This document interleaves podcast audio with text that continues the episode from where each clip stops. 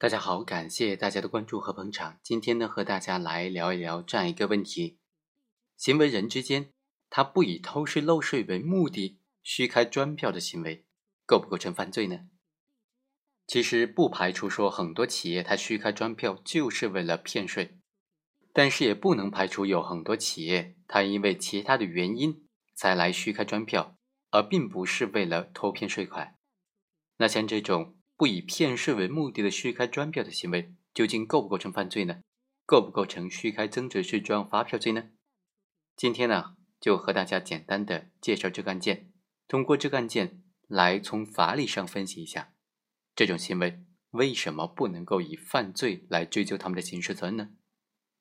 甲公司和乙公司约定说，乙公司向甲公司拆借人民币一百万元，并支付高额的利息，双方还口头约定。他们要以商品交易的方式来掩盖高息拆借的这种事实，因为普通企业之间是禁止拆借的。为了顺利的拆借，乙公司和甲公司订立的粮食的购销合同，约定说，乙公司向甲公司销售粮食，甲公司再向丙公司销售粮食。实际上，粮食交易是在乙公司和丙公司之间直接发生，只不过。甲公司以付货款的名义向乙公司提供借款，丙公司在销售完粮食之后再向甲公司来付款而已。在上述的过程当中，乙公司向甲公司虚开了增值税专用发票，甲公司又向丙公司也虚开了增值税专用发票。在整个过程当中，款项都是及时的缴纳了，并没有偷税骗税的行为。那这种不以骗税、偷税为目的的虚开行为，究竟构不构成犯罪呢？一种意见认为，甲公司和他的法定代表人的行为已经构成犯罪了。当然，第二种意见认为，不能够以涉嫌犯罪追究他们的刑事责任。这两种意见的分歧主要是在于说，我国刑法当中规定的虚开增值税专用发票的行为的犯罪，究竟是行为犯还是目的犯？如果认为是行为犯，那么他只要虚开了，就构成犯罪；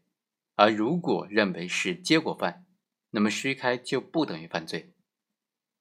这两种观点呢，它的主要的区分标准还在于说，像这种虚开增值税专用发票的犯罪行为，究竟要不要以偷税漏税为目的呢？需不需要具备这个主观目的呢？我们仔细来探讨一下。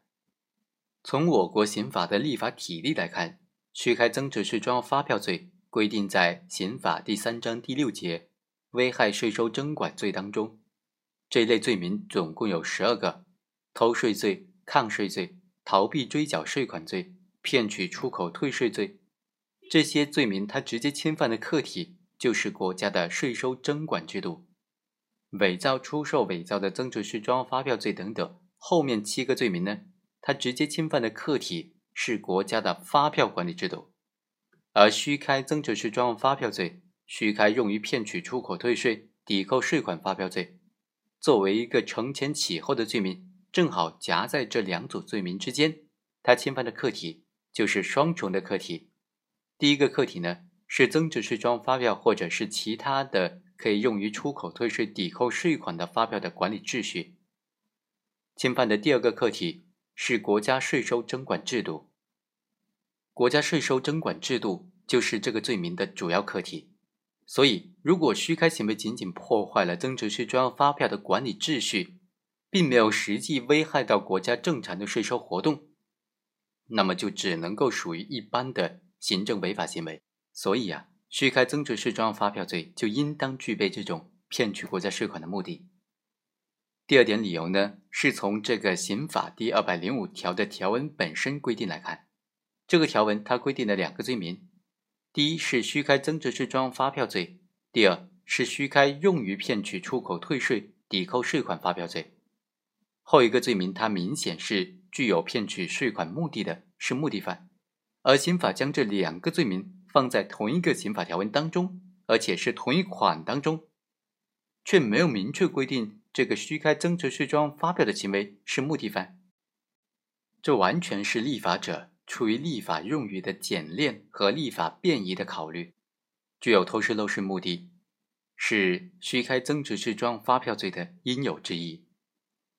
好，以上就是本期的全部内容，我们下期再会。